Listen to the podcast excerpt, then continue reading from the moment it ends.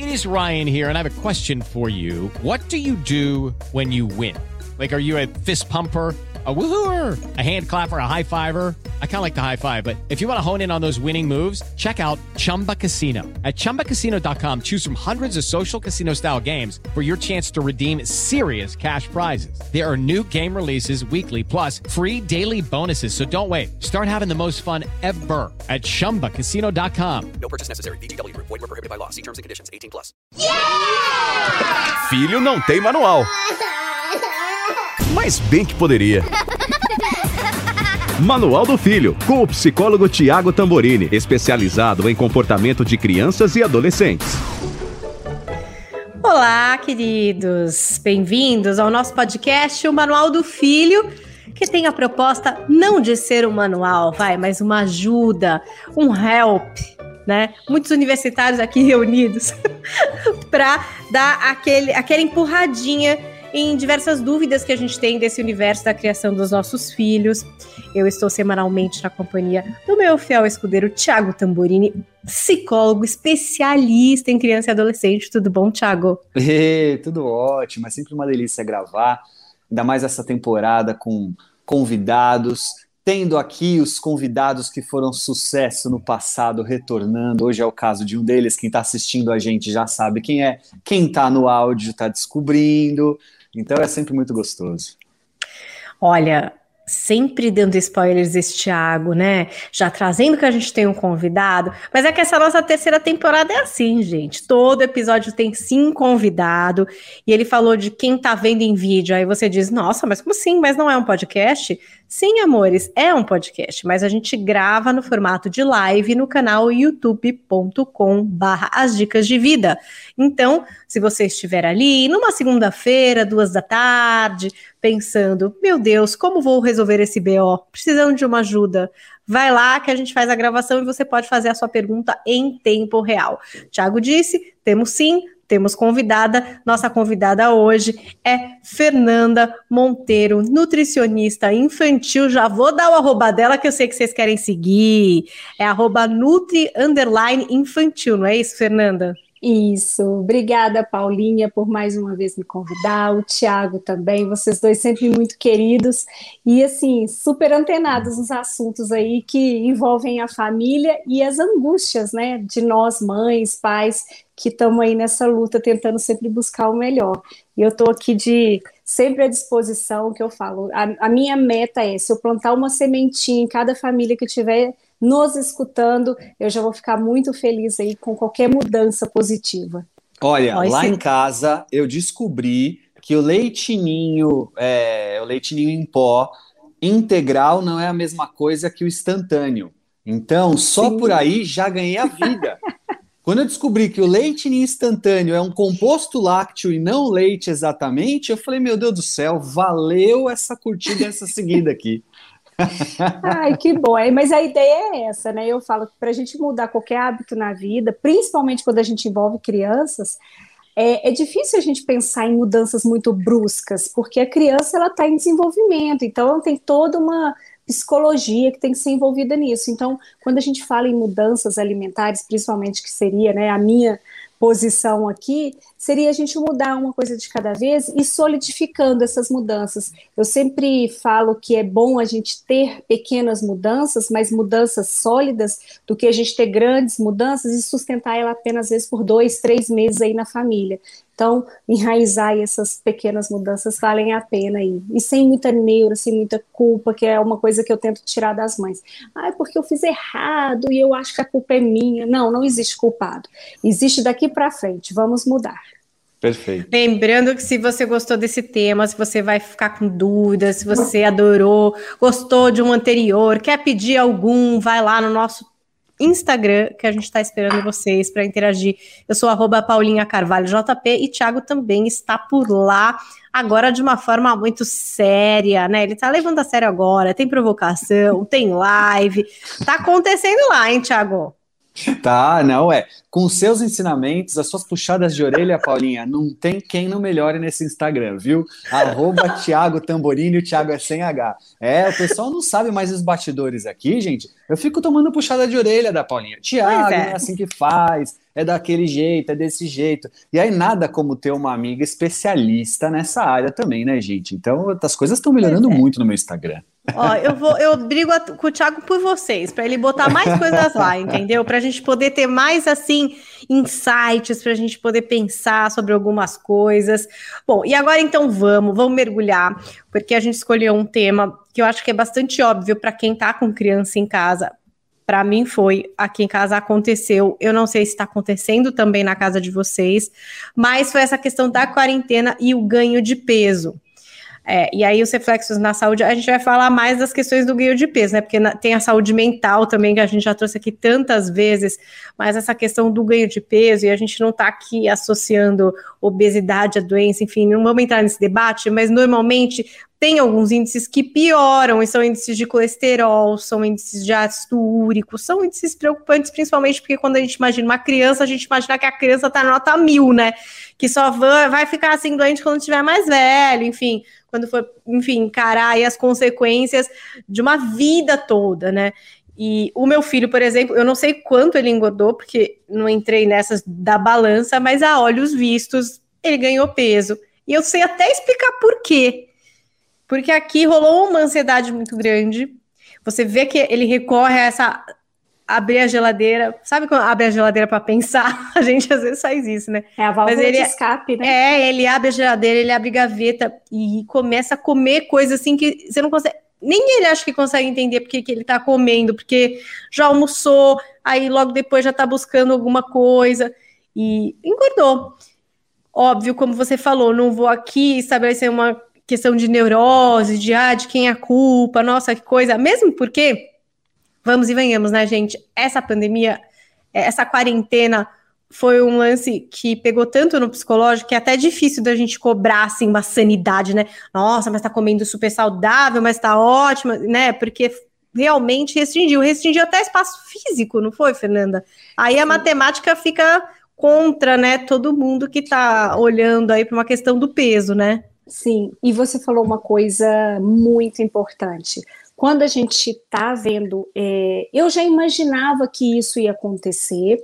É, quando começou a pandemia, né, todo mundo, as crianças que estavam fazendo atividade, né, extras, natação, futebol, uma dança, qualquer coisa, parou, parou. O corpo parou aquele movimento e o gasto calórico automaticamente parou.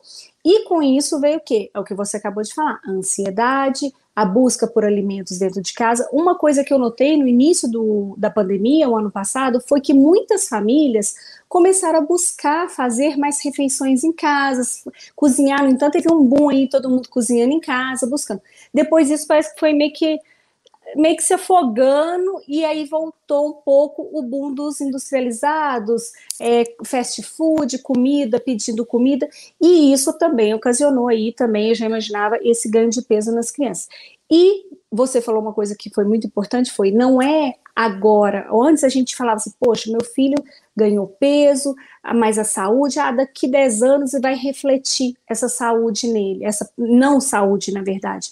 Só que é o contrário, hoje a gente está vendo doenças, né, algumas alterações é, em criança que antes eram só vistas em adultos, e isso tem me preocupado muito. Eu pego muita criança lá no consultório, às vezes de 3 anos, 4 anos, com triglicerídeo acima de 300, que é um absurdo, e não, e não me cabe a ideia de falar que ah, a família é tem colesterol alto, porque eu falo que é duas vezes pior quando fala isso, porque você já vai ter isso enrustido na criança, né? O fato genético. E depois ainda tem um hábito alimentar. Então o cuidado tem que ser redobrado.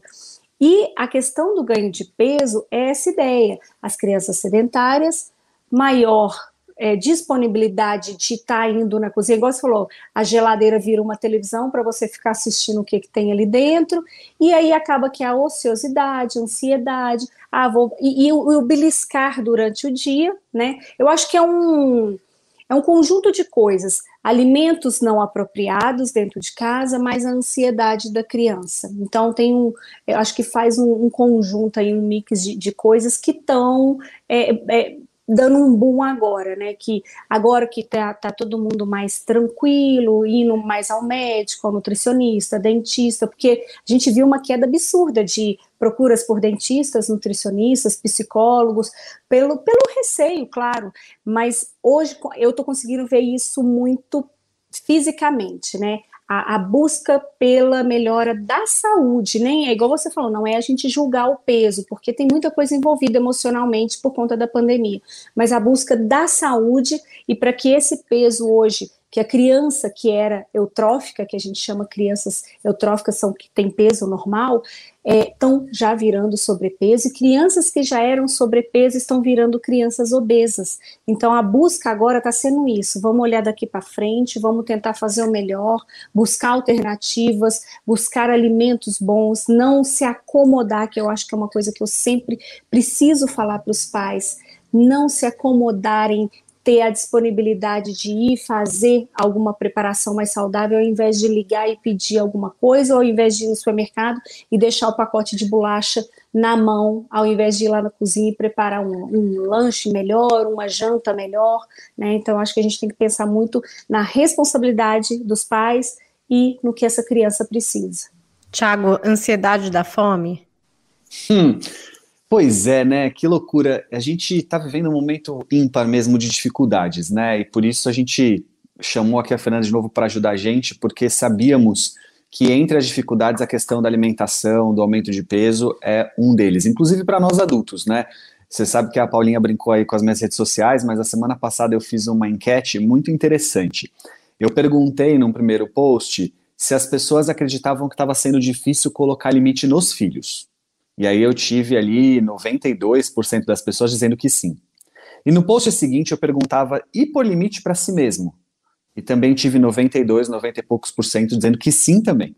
Então não está difícil só em relação às crianças, aos adolescentes, aos filhos de maneira geral. Está difícil em relação a nós mesmos, né?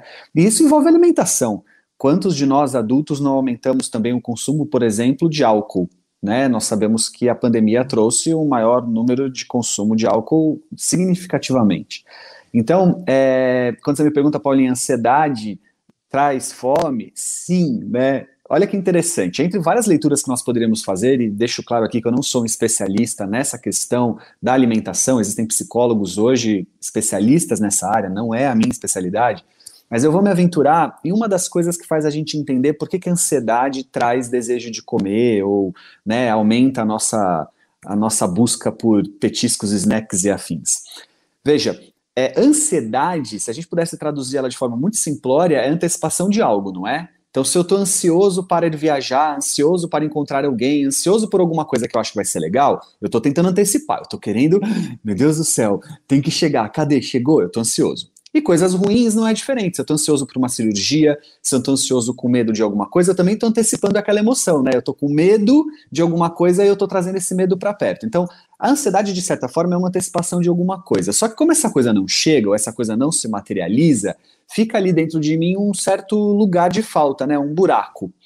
Que muitas vezes a comida entra, ocupa então é como se a comida tivesse entrando no lugar de uma falta. E essa falta que ela entra, ela não sana também. Então é incansável a busca por esse alimento. Eu como, como, como, como e não sano a falta que na verdade não é exatamente da comida, mas que ela está tentando entrar no lugar. Então veja como é delicado quando a gente fala de pessoas que foram para dentro de casa trancadas, longe do seu, do, dos seus lugares de extravasar, né? De, de poder fazer encontros, esporte, é, os seus hobbies, e que, junto com seus filhos, foram para dentro de uma convivência que gerou hiperconvivência, porque estávamos isolados, mas hiperconvivendo entre nós, e que, portanto, com maior ansiedade diante de uma série de coisas, de uma série de incertezas, uma série de medos, a comida vem para aplacar uma certa falta. Um exemplo, a falta de prazer. Então, eu fico naquela ansiedade de ter que sentir prazer, não fico? Eu quero, eu quero viajar, eu quero encontrar com os meus amigos, eu quero ir para a escola, eu quero brincar, eu quero, cada um de nós quer uma coisa, e eu não consigo. Então, eu busco no alimento esse lugar de falta que eu acho que o alimento vai me trazer. E aí ele não incansante, né, incessavelmente a gente busca, porque ele não tira essa falta. Então, quando você me pergunta, ansiedade dá mais fome? É nesse sentido que a ansiedade prejudica bastante a gente. E antes da gente mergulhar na solução, aquelas loucas, não sei se vai ter solução, gente, vão ter dicas aqui. No pozinho mágico. A gente vai ajudar, calma, eu acho que a Fernanda vai dar uma ajuda aqui pra gente. Eu também queria falar sobre essa questão da falta do exercício, Thiago, porque muitos falam, ah, é importante fazer exercício, ah, a criança tem que fazer exercício, adulto tem que fazer exercício, tem que ser aeróbico, tem que ser isso, tem que ser aquilo. É, quando a gente não faz, porque eu parei de fazer exercício quase um ano durante a pandemia. Porque é isso, fecha academia, fecha não sei o quê. Eu sou, não sou tão disciplinada assim, a ponto de pegar aqui uma vassoura, uma cadeira e começar a fazer aqui. Eu não consegui mesmo usando aqui virtual, tentei baixar aplicativo. Olha, eu tentei um monte de coisa. Até uma bicicleta ergométrica eu não pus aqui e não deu certo para mim. Eu não consigo, não sei, não é alguma coisa que eu consegui desenvolver uma disciplina de fazer. Eu parei de fazer. Os meninos também pararam muito, porque era o futebol no prédio, é com outras crianças. Vocês sabem, todo mundo acabou parando, parando inclusive de pagar, né? Tirando de escolinhas, enfim, quem tinha. Ficamos um ano aqui. Chegou uma hora que eu fiquei com medo. Os meninos estavam até tropeçando quando andava na rua, gente. Sabe? Porque, assim, perdendo equilíbrio. Assim, é isso. Perdendo o tônus de uma coisa comum que é caminhar, assim. É, e eu, idem, agora estou retomando. Eles também, voltando para a escola, mas assim, ainda defici deficiente. O que é que o exercício traz de bom, Thiago? Aí falando é, como psicólogo que você deve recomendar, eu não sei, tira o estresse, estimula, o que é que traz de bom que a gente acaba perdendo quando não faz? É, eu acho que a Fernanda vai poder ajudar a gente também a entender um pouco essa junção, né? O, o, o exercício para o estresse, para a mente, né? Para o psicológico, versus essa questão para a saúde física e alimentação e esporte, né? O movimento. Paulinha, eu diria assim: olha, o grande, a grande questão quando a gente fala das crianças, ok? Dos adultos, do que você me contou, teria outras coisas para a gente colocar, mas vamos focar aí na criança, no adolescente, né? É, a grande questão é que nós precisamos, de certa forma, estar tá muito, muito mais criativo e disposto a fazer acontecer. Então, as crianças, elas tinham naturalmente movimento. A criança é movimento natural, assim, ela, tudo que ela faz, ela faz correndo, ela faz brincando, ela faz... Olha uma criança na escola, ela não precisa de educação física se ela não quiser, porque ela vai estar se movimentando. Educação física é para coordenação motora, é para desenvolvimento de, de sócio, é não sei o quê, porque se, se o corpo em si mesmo ela está em movimento o tempo inteiro, né? Então, em casa, a gente precisa aumentar muito mais a criatividade. E aí eu vi coisas muito legais, viu, Paulinha? Para quem ainda estiver precisando, para quem ainda estiver muito fechado, eu vi, assim, por exemplo, eu peguei ideias que eu acabei fazendo na minha casa, de criar amarelinha no centro da sala com fita crepe nós criamos jogo de tabuleiro em que as, as, as casinhas tinham como prendas ali, né, como ações, então tinha assim, é, cinco polichinelos, é, pagaram o mico, nananã. então a gente brincava de jogo de tabuleiro fazendo movimento. É, eu brinquei com a minha filha de subir escada de incêndio, quem chegava mais rápido durante várias vezes ao longo dessa pandemia, que querendo ou não são 11 andares no mínimo, né? Então a gente precisou aumentar a nossa criatividade para que o movimento acontecesse. E aí os benefícios são ímpares, né? Assim, pra, do lado da psicologia aqui, só o que a gente tem em relação a secretar, secretar é, serotonina, a condição da gente aumentar metabolismo e isso dá uma sensação de prazer, aí o céu é o limite, que é realmente imprescindível e bem-vindo, né? Mas eu não sei, Fernanda, eu vi que você deu umas dicas a respeito disso nas suas redes também, né? É, como é que foi para essa área da nutrição a história de não estar tá fazendo esporte? Então, eu, eu acho essas ideias válidas para a gente trazer para dentro da casa muito positivas, porque é igual você falou, a criança extravasa aquilo, né? E acaba que você que ela extravasando aquela angústia, aquela ansiedade que ela tá por estar tá fechada, a alimentação dá aquela equilibrada. Então, o foco não fica, porque a alimentação, gente, é uma coisa eu falo que ela é surreal, porque você tá triste, você come, você tá feliz, você come. Qualquer motivo, o alimento faz parte da nossa vida, né? Em qualquer emoção, a gente vai ter o alimento envolvido.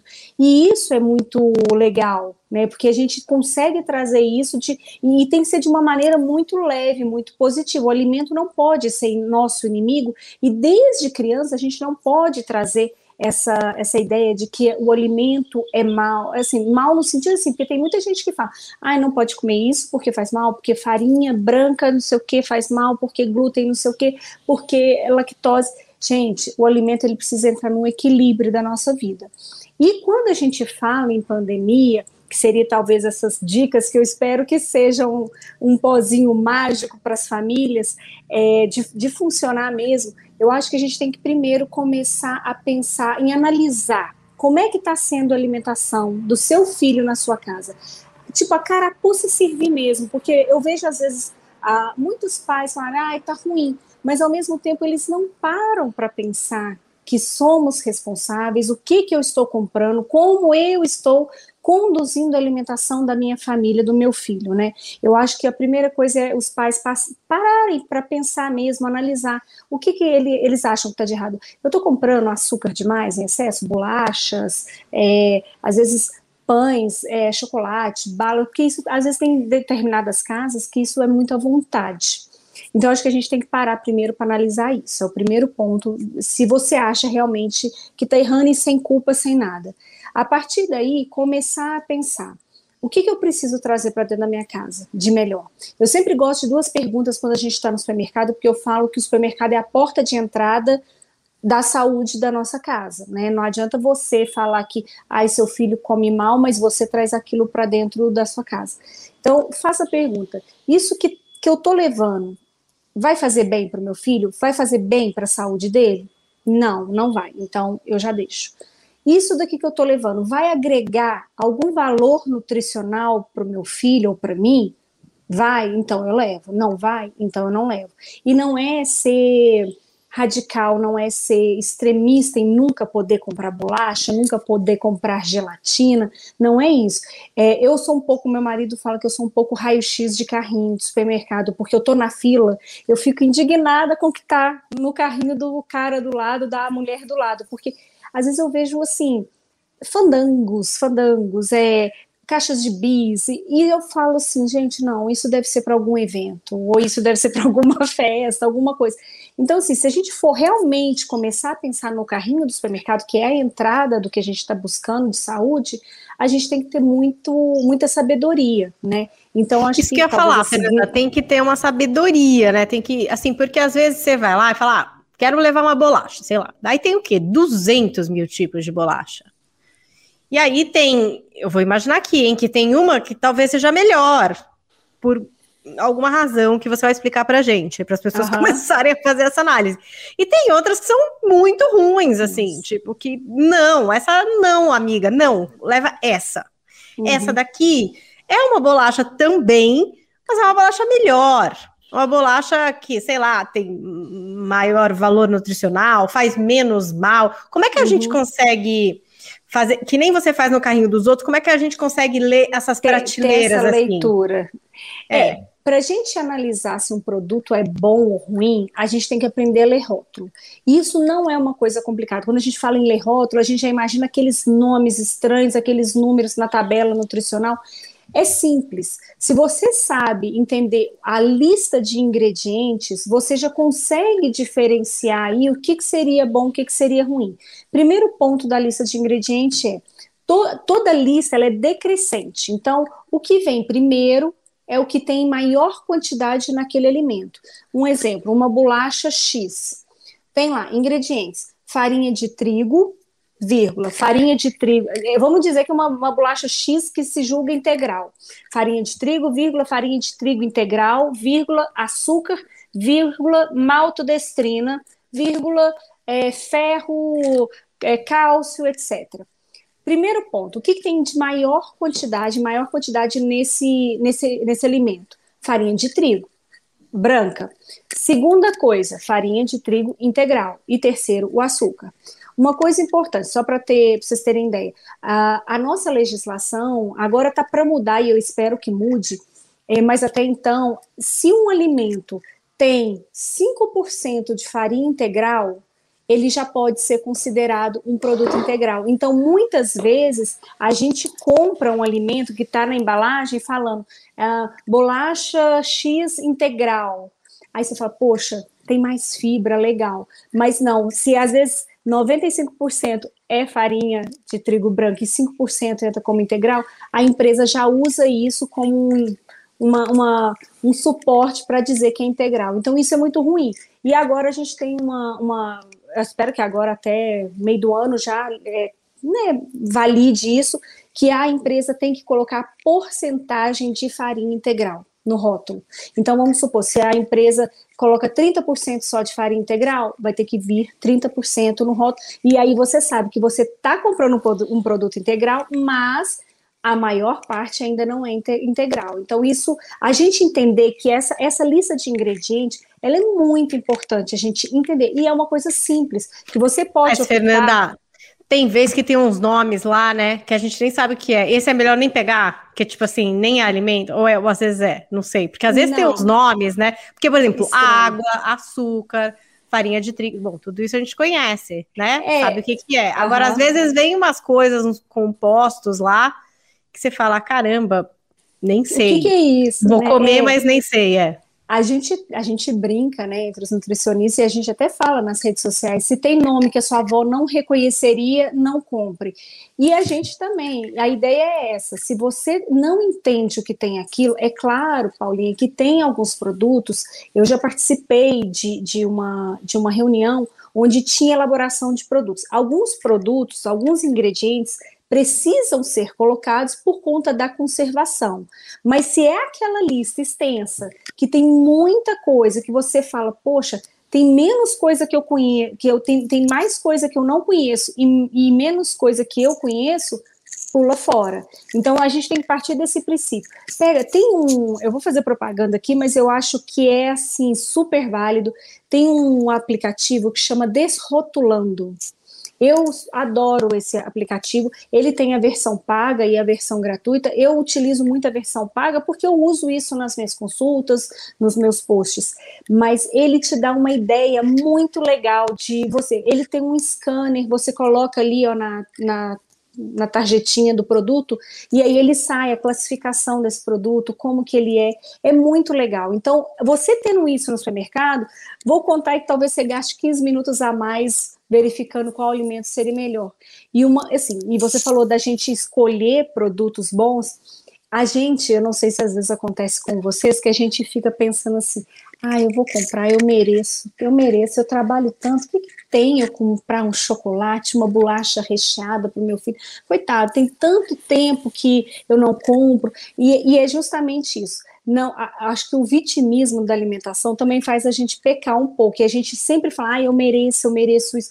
Merece, mas saiba ponderar, né? É, é o que a gente está falando da sabedoria, da gente saber o que traz para dentro da nossa casa, deixar o, o, que não é saudável, o que não agrega valor nutricional, para momentos esporádicos, para ocasiões que às vezes. Mas se você tem essa educação dentro da sua casa, de trazer o que você tem na sua filosofia de família, porque cada família vai ter um tipo de alimentação e um tipo de conduta de como vai conduzir o seu filho mas tenha sabedoria dentro da sua casa, porque o externo vai refletir o que você faz dentro. Dentro aqui, ó, vocês aqui. Mas, Fernanda, às vezes eu fico, né? Que nem se falou, essa coisa do ingrediente é, é muito surreal, porque sorvete, por exemplo. Eu gosto de sorvete, um doce que eu gosto, sorvete. Eu gosto de sorvete. Se fosse nunca numa base de chocolate, legal, mas sorvete eu gosto, por exemplo.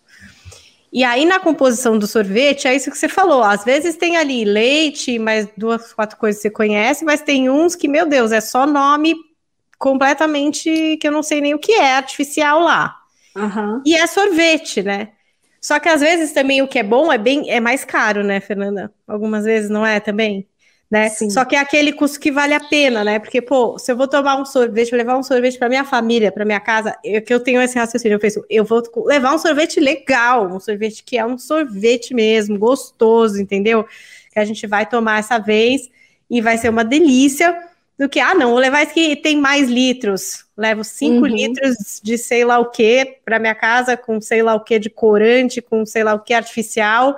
Tudo bem, fica uma semana lá, todo mundo comendo, mas é horrível no fim. Ah, Paulinha, Tem doce que é gostoso e é um, vai, mais saudável, assim? sim, Sabe? Que sim. nem isso, por exemplo, um sorvete que é um sorvete de verdade, gente, que é leite, uma fruta, alguma coisa. Às vezes até nem tá no mercado, alguém fez, né? Sim, Uma receita. que, que é mais gente- caro, às vezes, né? é mais caro, mas, Mas aí vale a pena. é, é o, o que eu ia te falar. A gente não pode esquecer, saúde é investimento. Assim, não tem, eu não, eu não discuto isso, porque às vezes as pessoas, eu, eu, eu gosto até de brincar, porque assim, às vezes tem gente que investe em alguma coisa, sei lá, vou dar um exemplo, não desmerecendo, pelo amor de Deus, o trabalho de ninguém, mas vou- vamos supor, vou, vou- vou meio que bater aí na porta do Tiago.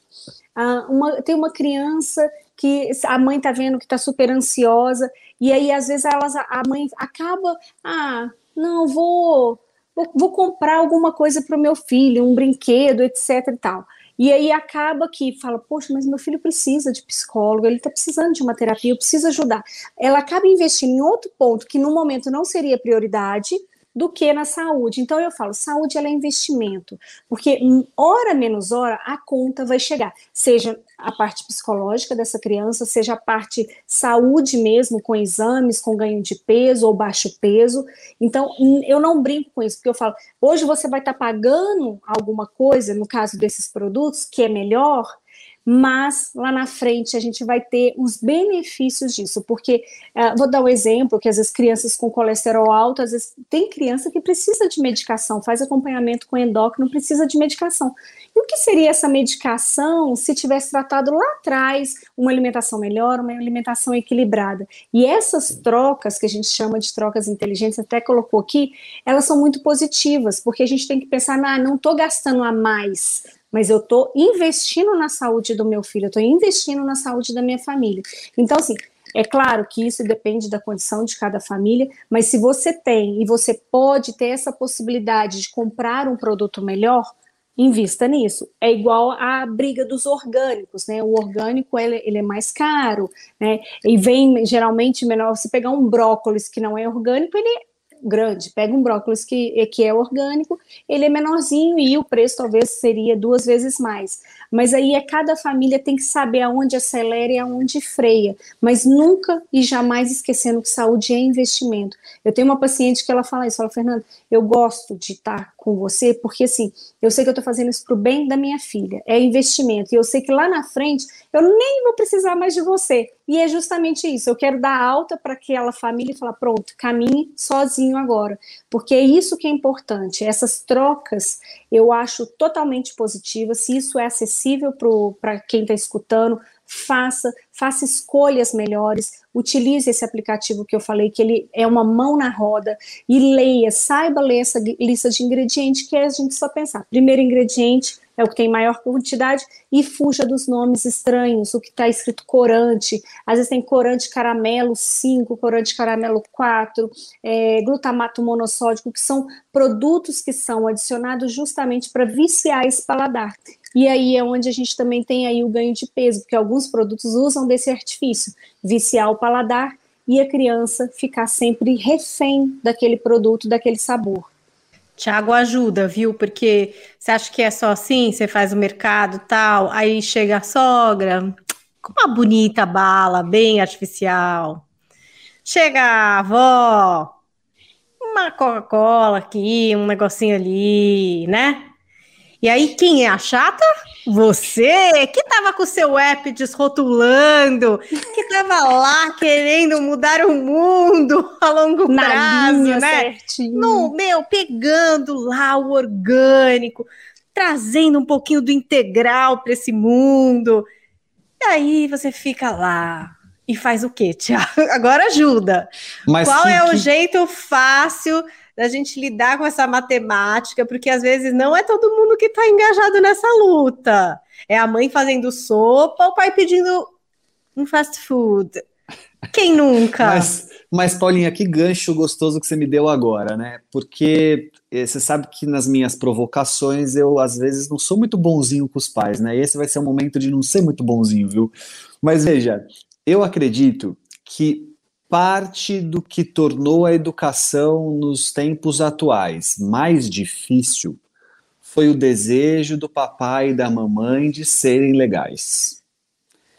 Eu acho maravilhoso que pai e mãe queira estar próximo, ouvir, dialogar, trocar, combinar. Eu, eu, gosto disso, acho que é um ganho bacana, faço isso na minha casa e acho que a gente tem que batalhar por isso. Agora, a gente não pode confundir isso com papai e mamãe que quer o tempo inteiro ser legal, ser bacana, sem ser o boa gente e tudo mais. Então, quando você diz assim, ó, poxa, daí eu que sou a chata, mas é isso aí, às vezes é papel de pai e mãe ser chato. Papel de vô e de vó é de bagunçar. Papel de vô e de vó é para ser o, o, o, extra, porque eu tô falando daqueles avós que visitam, tá? As crianças que convivem com os avós, os avós assumem o mesmo papel que o pai e a mãe aí, tem a mesma responsabilidade. Então vamos dividir em duas caixinhas. Eu tô falando da caixinha do avô e do avó que vai visitar, tá? Que vai até é, em, em, momentos específicos encontrar com aquela criança. Ora, se você avô levar um sorvete, seja ele bom ou porcaria, se ele levar uma bala um pirulito e tal, não é aí que você vai tomar uma bronca da Fernanda no consultório dela, tenho certeza absoluta. Agora, também não querer que você faça o papel do, olha, é o seguinte, seu avô pode, mas aqui não tem. Quando sua avó vier, então ela traz, porque eu não compro. E com isso ficar com medo de assumir um papel de mãe chata ou pai chato é desconsiderar o fato de que pai e mãe são aqueles que educam, que colocam na linha do, da saúde também física, né? Então, eu estava ouvindo a Fernanda falar e estava me passando na cabeça. Certamente tem mãe agora, tem pai ouvindo a gente. E aí eu, eu, tenho a referência, viu, Paulinha? Fernanda também, não sei se sabe, mas do pessoal que fala assim: eu, eu ouço fazendo academia, eu ouço lavando a louça, ah, eu ouço indo trabalhar, que agora eu tô pegando trânsito de novo, tá? Então, com certeza, tem alguém ouvindo a gente agora e pensando assim: eu tento fazer tudo isso que a Fernanda fala, mas lá em casa é um inferno, porque o meu filho não respeita, ele ataca a dispensa e come tudo que tem lá, e ataca a geladeira e come tudo que tem lá. Meu Deus do céu, como é que eu faço? Tiago, pelo amor de Deus, Fernanda, me ajuda, porque o meu filho não me ouve. Então, ataca tudo que tem lá, o quê? O que veio do supermercado para sua casa? Porque não vale quando você, pai e mãe, vai fazer dieta, falar assim: olha, não, eu agora estou em dieta, então a mãe vai fazer dieta. Não entra naquela casa leite condensado, porque vai que vira brigadeiro. Não entra refrigerante, não entra farinha branca, não entra, não entra. Quando o filho tem que, de alguma forma, ter alguma restrição, ou quando a gente quer cuidar do, do, do, da alimentação do filho, a gente entra numa vibe de não, tem que aprender. Tem que aprender. Tem que aprender a ter limite com a dispensa. Tem que aprender a ter limite com a geladeira. Tem que aprender? Claro que tem. Eu sou dessa teoria, dessa filosofia? Claro, para nós adultos também. Mas, se ainda não foi o caso, se você ainda não chegou neste aprendizado, se o seu filho ainda não consegue conviver com a bolacha, bolacha Oreo na geladeira, na, na dispensa, e não comê-la, e seja lá qualquer for outra bolacha gostosíssima que tem lá, então você vai ter que impor esse limite de outras formas, não comprando, colocando no armário que não tem acesso, é, e com, com qualquer outra coisa que signifique protegê-lo. Ora, quando subia no sofá e ia pular de cabeça, você deixava? Quando era bebê, tava subindo. Você deixava ir com, a, com o dedo na tomada? Não, agora você não vai deixar comer a bolacha que não é a bolacha legal para ele comer todo dia. E simples assim. Ah, fica bravo, quer matar o papai e a mamãe, vem aqui no meu consultório falar que o pai e a mãe é louco, é chato, que eles têm que fazer terapia, que não suporta mais. Quando fizer 18, vai fugir no mundo. Ah, todas as rebeldias maravilhosas que uma criança adolescente Ai, pode ter. A minha já fez mala para dizer que ia para embora. Não, a minha filha, já, é. minha filha tem seis anos, ela já fez a mala. A gente, cadê Gigi, cadê Gigi, cadê Gigi? Quando a gente viu, ela sai do quarto com uma malinha que ela ia embora. Ela estava muito brava com o papai e com a mamãe, né? E aí o que ela ouviu foi: olha, a gente te ama demais para deixar você tomar uma decisão que você mesma ainda não tem consciência de qual é. O dia que ela tiver consciência, se ela falar isso, olha, se, eu sempre falo isso, gente. É outro tema, mas eu vou, vou trazer. Se um filho com 18 anos de idade cumprir a promessa de que ele vai embora cuidar da vida dele, Caraca, que legal, né? Uhum. Foi para isso que você criou, que é para cuidar da vida dele. Eu duvido muito que com 18 ele consiga. Mas se ele conseguir, ponto para ele. Foi cuidar da vida dele. É para isso que a gente cuida filho. Então, é, isso envolve também a alimentação. Não sei o que a Fernanda acha, mas acho lindo, maravilhoso que tenhamos uma proximidade. Melhor ainda que a gente possa educar a filha a ter controle, de ver aquela bolacha no armário e não pegar, de ver aquele sorvete na geladeira e não comer. Acho legal demais e a gente tem que caminhar nesse sentido. Mas enquanto não chegou lá ainda, que a gente então coloque a restrição por, que a gente cuide por, traga alternativas, é, proponha uh, um, soluções que sejam né, é é, é, é, mais saudáveis. A gente tem várias formas de fazer isso. A Fernanda dá aulas no Instagram dela lá, nas lives que ela traz, é, na experiência profissional dela. Então tem várias maneiras a gente cuidar disso. Mas no fim da história, Paulinha, que falou da mãe chata, né? Às vezes, ah, mãe, é chato mesmo. Chato. E tem que ser. Tiago, eu, eu estou... sou muito chata profissional, estou muito orgulhosa de mim. Eu estou emocionada, emocionada com tudo que o Tiago falou, porque assim, eu não gosto de culpar os pais, não existe culpa, não é isso, mas existe responsabilidade. Quando o filho, se você tem a responsabilidade perante ele, né, filho, filha, você tem que assumir isso, né? Então, não adianta, igual ele falou, não adianta eu querer que meu filho perca peso se eu não contribuo para isso. Então, a gente tem que, tem que vestir isso. Eu sou responsável por ele, eu preciso ajudá-lo. E como? Não consegue ter controle da, da, do que tem na dispensa, na geladeira, então a família toda entra, vamos ajudar todo mundo, um ajudando ao outro. E eu, e eu assim, nossa, eu tava aqui, ele foi falando, eu falei, gente, é isso que eu penso, é isso que. Eu vou gravar isso, vou mostrar em todas as minhas consultas que eu não sou a chata, porque às vezes eu fico com esse receio de falar, poxa, ela é nutricionista, porque o que acontece? Eu, talvez aconteça até com o Tiago, é, os pais trazem essa terceirização para o profissional né? Tipo, resolva o problema que meu filho não come, resolva o problema que meu filho está acima do peso. Eu não vou resolver, eu vou te ajudar. Quem vai resolver e quem vai passar a maior parte do tempo é você em casa. As decisões de compra são suas, porque eu não posso falar, olha, a partir de hoje eu vou te obrigar a comprar isso. Não, tá aqui. Tem um plano alimentar com as indicações, com as orientações, com o que ele deve comer. Se você quer comprar a bolacha que está aqui, ou a bolacha tipo óleo, a decisão é sua. Então, assim, cabe ao profissional orientar a família da melhor maneira possível, cabe ao profissional ajudar a estender essa mão, mas as decisões são dos pais e eles são os responsáveis. E então, eu, é isso que o Tiago falou. A mãe, tem, uma vez eu ouvi isso, até de um psicólogo, Tiago, que me falou, falei, eu acho que eu estou no caminho certo, meu Deus. A gente tem que, não pode temer ser chata a gente não pode temer falar um não, que não é hora de comer o danoninho antes do almoço.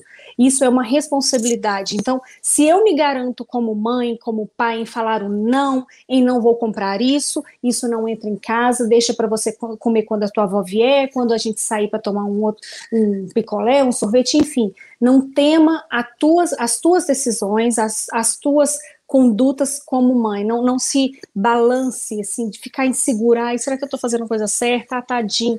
Não existe, tadinho vai ser o teu filho ali com colesterol é, 300, glicerídeo 400 e ele tendo que tomar uma medicação. Isso é tadinho, mas não é tadinho você falar um não na hora que precisa ser falado.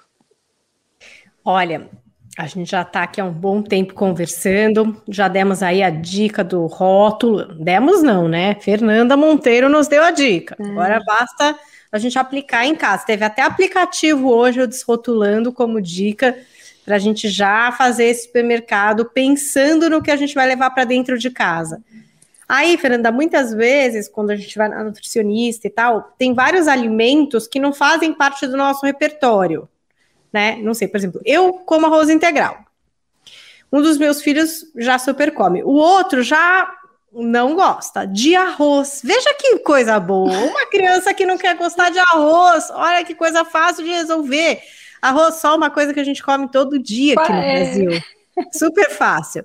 Então, assim, quando você tem que introduzir um alimento novo ou você quer explorar esse repertório. Ah, meu filho não come salada, meu filho não come cenoura, meu filho não come não sei o quê.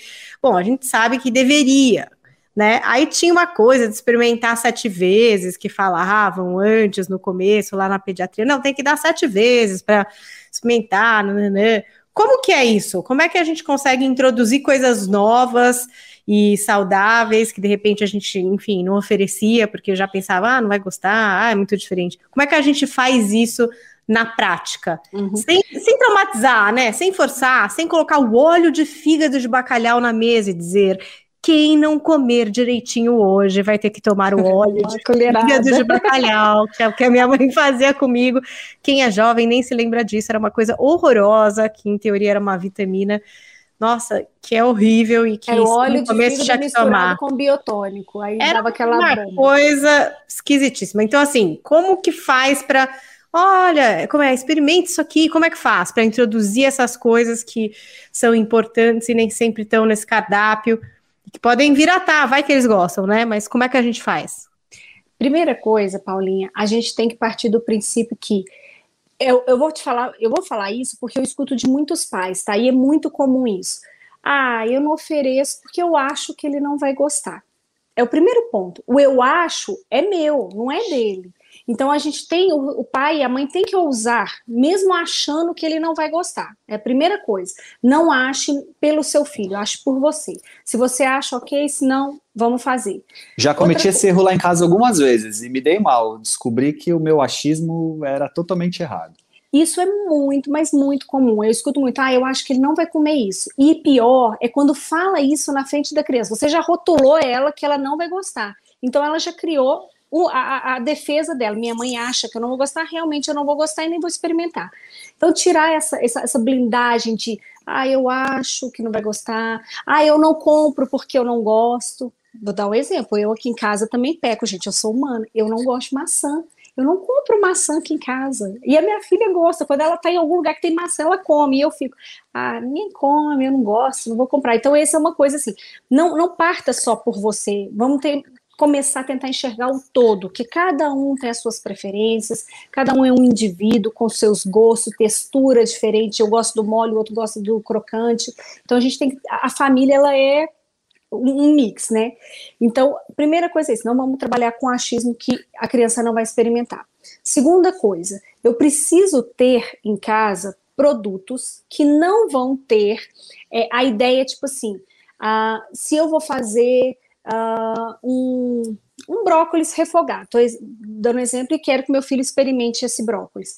Ah, mas ele vai negar, mas pelo menos vai ter o danoninho ali de stepes, caso ele não coma nada no almoço, eu vou dar outra coisa. Não tem ou como, ou como troca, né? Come o, ou como troca, come o brócolis sim. que eu te dou o danoninho. Né? Isso, que é a permuta, que a criança fala, ó, oh, então se você comer, você tem isso, vamos fazer essa barganha. Não pode existir e não ter também esse, esse alimento para entrar num ciclo de recusa que a gente chama. Eu nego uma coisa, mas eu tenho outra porque minha mãe ou meu pai vão ver que eu vou ficar com fome, a angústia dos pais existe em relação a isso e acaba ofertando para, ah, não vai para a escola sem comer, pelo menos está com danoninho na barriga ou um óleo na barriga. Enfim, primeira coisa, a gente não trabalhar com essa ideia de ciclos de recusa e ter opções. Outra coisa que é, assim, muito importante, quando a gente, você falou aí de experimentar sete vezes, a gente hoje tem na literatura experimentar 16 vezes um alimento. Por que isso? Se a gente for pensar, nossa, mas 16 vezes eu tenho que oferecer o brócolis, eu tenho que oferecer cenoura, não é necessariamente o alimento em si. Eu, assim, trabalhando com criança, que é uma, uma nutrição completamente diferente da, da nutrição do adulto, a gente tem que ter a visão que o alimento ele precisa estar tá inserido em preparações. Se eu peço para a criança comer o brócolis ali no prato, ela não vai comer, ela não vai comer. Mas se esse brócolis está inserido, às vezes, num omelete, ou num arroz, ou num num bolinho, num muffin, que é, hoje a internet tem infinitas receitas, ou fazer um bolinho mesmo, existe bolo de espinafre, que é uma delícia. A gente começar a trabalhar isso e de maneira muito gradativa, não precisa colocar uma cabeça de brócolis dentro do omelete. Você pode colocar um pouquinho, deixar aquele verdinho, aquilo começar a se tornar confortável para ele, a coloração, porque gosto não vai ter. O que, que vai impedir muito a criança de experimentar ou comer? O visual. O visual chama muito a questão da recusa. Ah, tem um verde, tem um vermelho. Então, a gente começar a inserir esses produtos dentro de preparações. Isso já vai contando aí as 16 vezes. Outra questão, todas as vezes, mas todas, Paulinho, Paulinha e, e Tiago, que a gente for inserir um alimento novo, que esse alimento tenha junto ali um alimento que a criança adore. Por exemplo, a criança que gosta de macarrão, que é super comum pega o macarrão dela, vamos inserir então uma ervilha. faz um macarrão com três ervilhas que seja, vai ficar, já vai sair do habitual dela a coloração nude do macarrão. Ah, então vamos mastigar só e cuspir. Não, isso é uma técnica que a gente usa para criança seletiva, é isso. Aproximação, que é colocar na boca sem engolir.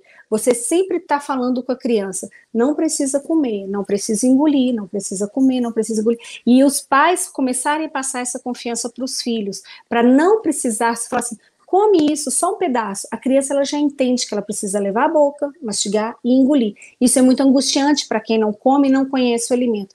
E se você fala, só coloca na boca, mastiga e cospe. Não precisa comer, a mamãe não quer que você coma. A criança vai criando conforto com a textura do alimento. É um processo, por isso que eu falo. A criança que não come, ela tem que ir, ó, subindo um degrau de cada vez. Não é uma coisa que vai acontecer de uma hora para outra, porque não existe mágica. Mas é a constância desses hábitos, dessas estratégias que a família vai construindo e uma hora a chave vai virar. Uma hora vira. Não tem como você não trabalhar e não virar. Se você trabalha, você essa chave vira. E tem uma dica aí, né, Fernanda, que você está colocando, que eu acho legal a gente deixar ela bem, bem explicitada, que é a seguinte: quando a gente apresenta um alimento para uma criança, a forma com que a gente apresenta, ela também é muito importante na aceitação com que aquela criança vai ter aquele alimento. Estou dizendo isso também dos alimentos que a gente considera como os gostosinhos para a criança. Então, Pega, pega um exemplo que vai ficar bem fácil entender o que eu quero dizer. Imagine aquela criança que nos últimos, ela tem dois, três anos de idade e ela nunca comeu doce, ela nunca comeu chocolate. É comum, né? Eu tenho isso na minha família, tá? Minha filha até dois anos e pouco de idade, ela nunca tinha comido chocolate, né?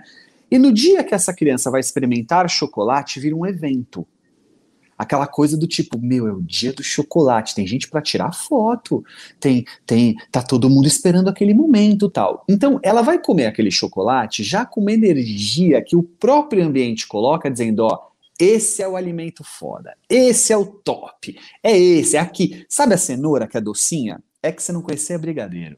Sabe o tomate que era docinho? É que você não conhecia Nutella. Espera só um pouquinho que você vai ver agora. Come pra você ver, come pra você ver.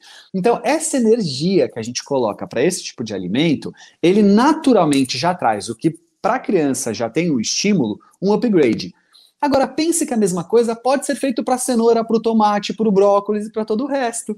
Então, por que não oferecer para uma criança uma cenoura, um tomate, um brócolis, ou seja lá o que for, com a mesma energia que você ofereceria um brigadeiro? Porque naquele momento de experimentação, de descobertas, para ela é muito parecido. É claro que se a gente está falando de crianças pequenininhas, fica mais fácil. Se você está fazendo a lição de casa desde pequenininho, fica tudo mais fácil. Se você tem que ter um filho mais velho, vai ficar mais complicado, porque ele já conheceu todos os outros sabores e já criou essa referência, né, do quanto que o brigadeiro é mais doce do que a cenoura e, portanto, talvez ao, aos paladar dele possa ser mais gostoso.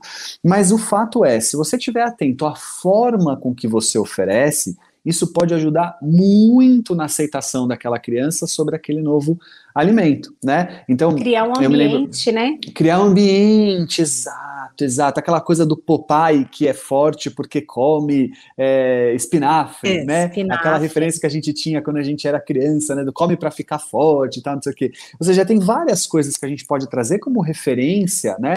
E por último, acho que a Fernanda também passa para essa experiência. Eu vivi uma experiência comigo, uma experiência pessoal que me dá sempre esse alerta do quanto a gente tem que ficar atentos aos sinais, aos recados que o filho passa na sua alimentação sobre o que ele está querendo dizer. Vou, vou explicar melhor. Eu fui um cara que até depois de mais velho, assim, ouvi do médico coma menos fruta, desde criança.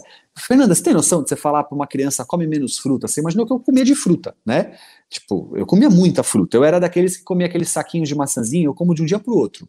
Melancia, eu corto na metade, vai numa tarde. Uma meia melancia. Assim, eu sou desse tipo, tá? Beleza, então eu tinha que tomar cuidado porque açúcar, né? Entre outras coisas, açúcar, tal, não sei o quê. Tá bom. Você sabe o que eu descobri nos últimos anos?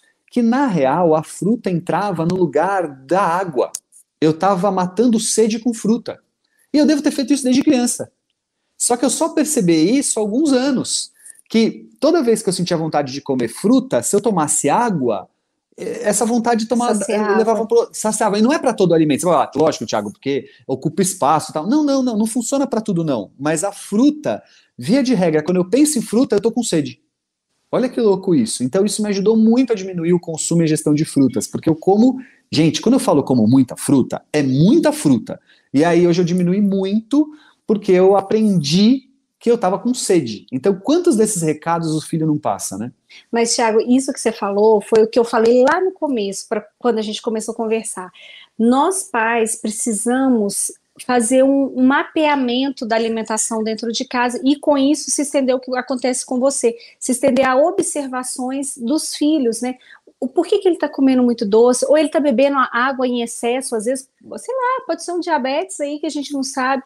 A gente fazer o mapeamento aí da alimentação, isso de forma muito criteriosa, os pais, até para eles poderem falar para os profissionais como é essa alimentação real, porque eu preciso disso para eu entender nossa, olha, adora cereal, mas come demais, ou ama leite. Eu tenho paciente que chega a tomar um litro e 600 de leite por dia, porque às vezes não tem Nossa. noção. Isso acontece, fala assim, ah, de manhã toma, nanã. Aí vamos supor, uma criança de 3 anos que ainda está na mamadeira. Ah, toma umas seis mamadeiras aí de 280 ml. Aí eu, falei, aí eu faço a conta na frente da mãe, eu falo, você tem noção? São um litro e tanto de leite por dia. Ela, nossa, eu não imaginava. Por quê? Porque vai só na a mamadeira, a mamadeira, mas não para para fazer essa, esse raio-x que precisa. E isso que você falou é importante. Volto naquilo que eu falei. Nós temos essa responsabilidade nós temos que mapear né, tanto a parte psicológica quanto a parte alimentar desses filhos aí, para a gente ter noção aonde que pode estar errando e aonde precisa de ajuda. Olha, gente, muitas lições de casa, hein? Mapeamento, trocas inteligentes, vai para o supermercado preparada, aproveita e não vai com fome. Quando eu vou com fome é muito ruim, meu Deus. Né, dá vontade de comprar mais coisa, né? Paulinho, vou te falar, às vezes a gente vai na emoção ali nos corredores do supermercado e vai pegando mesmo, que acontece comigo para, tá naquela fila do supermercado, não fica no celular, não, começa a olhar para dentro do carrinho, fala, poxa, eu preciso levar isso, usa aquele momento para sabedoria, para você separar. Meditação da sabedoria. Julgue seu carrinho como Julgue se fosse carrinho. Fernanda Monteiro.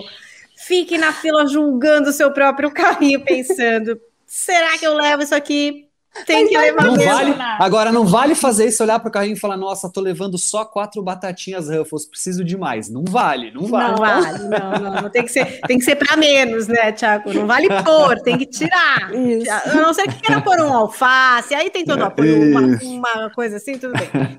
Olha, então ficam as lições de casa para todos nós.